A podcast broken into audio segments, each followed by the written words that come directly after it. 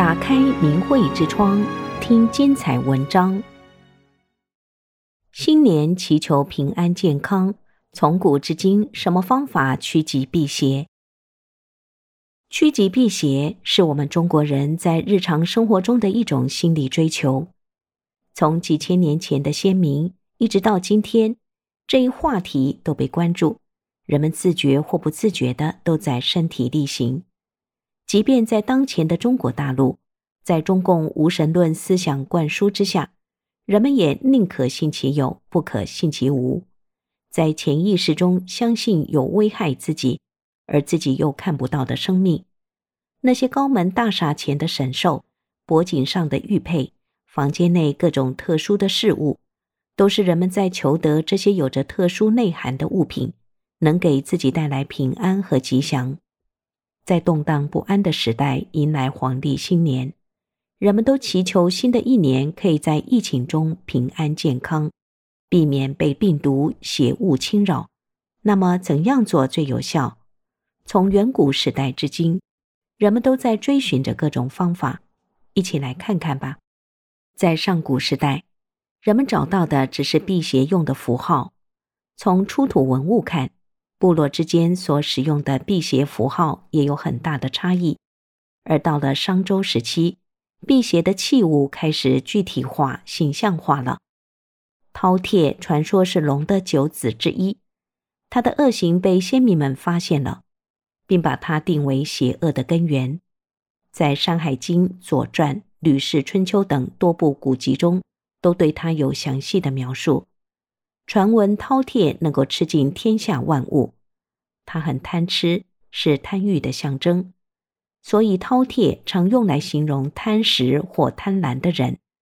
传说轩辕大战蚩尤，蚩尤被斩，蚩尤的头落地化为饕餮，所以先民认为饕餮是蚩尤的恶魂，生性就贪婪凶残，会吃人，人们都很惧怕它。为了避免被饕餮伤害，人们把它印刻在青铜礼器上。每逢祭祀的时候，便将镌刻着饕餮的青铜礼器放入火中炙烤，放在煮沸的水面上蒸煮，让它备受折磨而不敢再危害人间。在汉朝，碧玺代替饕餮成为新的辟邪物。碧玺也是龙子之一，长相类似于龟。有两排尖利的牙齿，喜欢负重，但性格暴躁。传说赑屭在上古时代常驮着三山五岳，在江河湖海里兴风作浪。后来大禹治水时收服了他，并命他推山挖沟，疏通河道，以赎所犯的恶行。当大水被治之后，大禹担心他再次的兴风作浪。便叫赑屭驮着一块顶天立地的巨大石碑，让他无法轻易的行动。大概是人们看到了赑屭一改从前的恶行，能忍辱负重、任劳任怨，为治水做出了贡献，从而把对他的约束和制裁变成了对他的依赖和信任。到了东汉，赑屭便成为辟邪之物，很多日常用品都是赑屭的造型。比如水壶、炉灶等，人们还将它做成配饰佩戴在身上，以它威武凶猛的形象来驱避凶恶之物。神兽的内涵有了转变，先民们透过辟邪之物，感到神时刻在保佑着自己，从而产生一种安全感。后来辟邪之物开始多元化，各种各样有着辟邪功用的器物，不断地融入人们生活之中。铜镜是中国人从古至今都相信有效的一种辟邪工具。人们认为所有妖魅在铜镜面前都无所遁形，这个观念延续了几千年。东晋葛洪曾提出，除了人之外的所有物体，包括植物、动物、石头等，都可以修炼成精。他们跟鬼魅一样，可以幻化成人形来迷惑凡人。但却不能在镜子面前伪装。这些妖精鬼怪，只要被铜镜照到，就会现出原形。于是，铜镜就成为辟邪的器物。中国神传文化中的照妖镜也由此而生。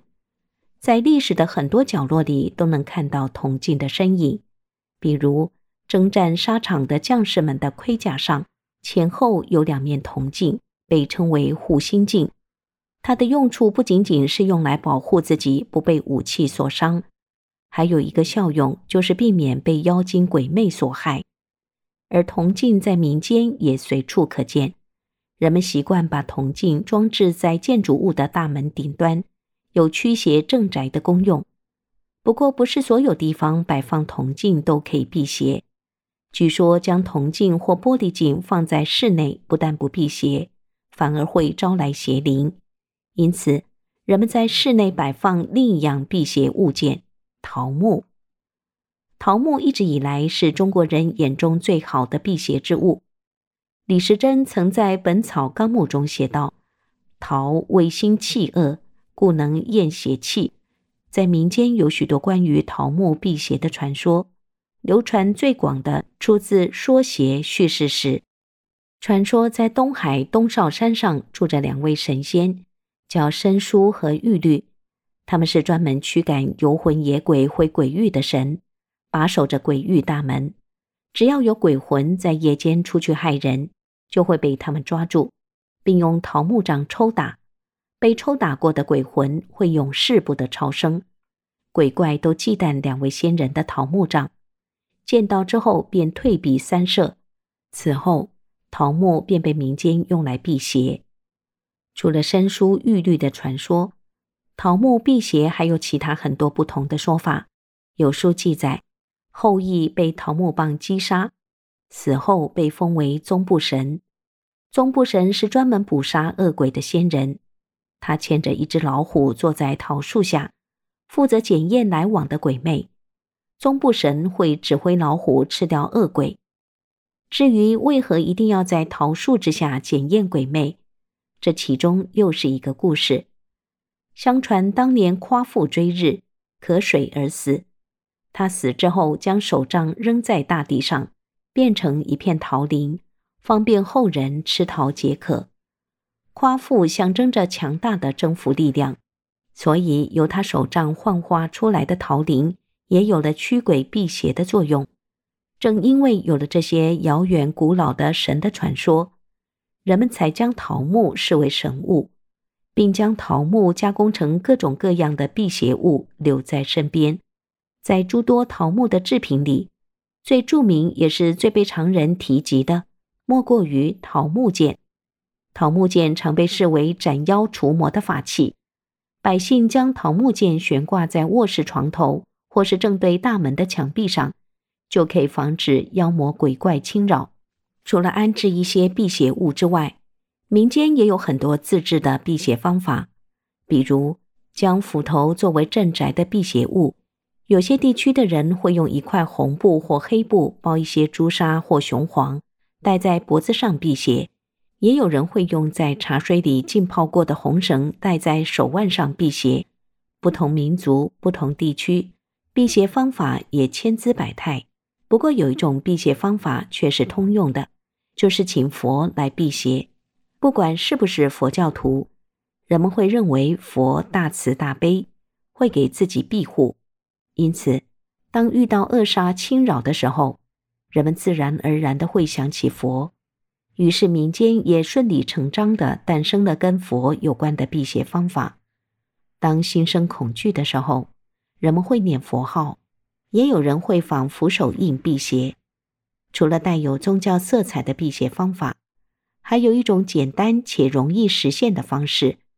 父母将自己佩戴过的东西赠与孩子随身携带，不管是首饰还是皮带、衣服、领带等都可以。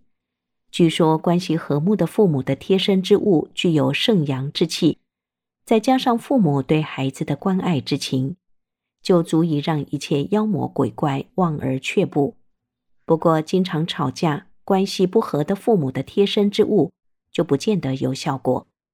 在当下的中国，最邪恶的东西是什么呢？是中共邪党和邪恶的马克思列宁主义，它危害世界近百年，尤其中国大陆受害最为惨重。中共邪党这个西来幽灵，在中国大陆发动了一次又一次的政治运动，造成了至少八千万中国人的非正常死亡。在过去二十几年来，这个邪党一直在凶残的迫害信仰真善忍的法轮功学员。人人都应该远离中共这个邪恶的东西。就凭共产党，就如同照妖宝镜，找出了中共邪党的邪恶本质。中国大陆现在掀起的退出中共党团队的三退大潮，就是人们避邪保命的最好办法。那么，如何趋吉呢？法轮大法好，真善人好。这九字吉言就是最好的趋吉方法，在明慧网上发表了很多真实的故事。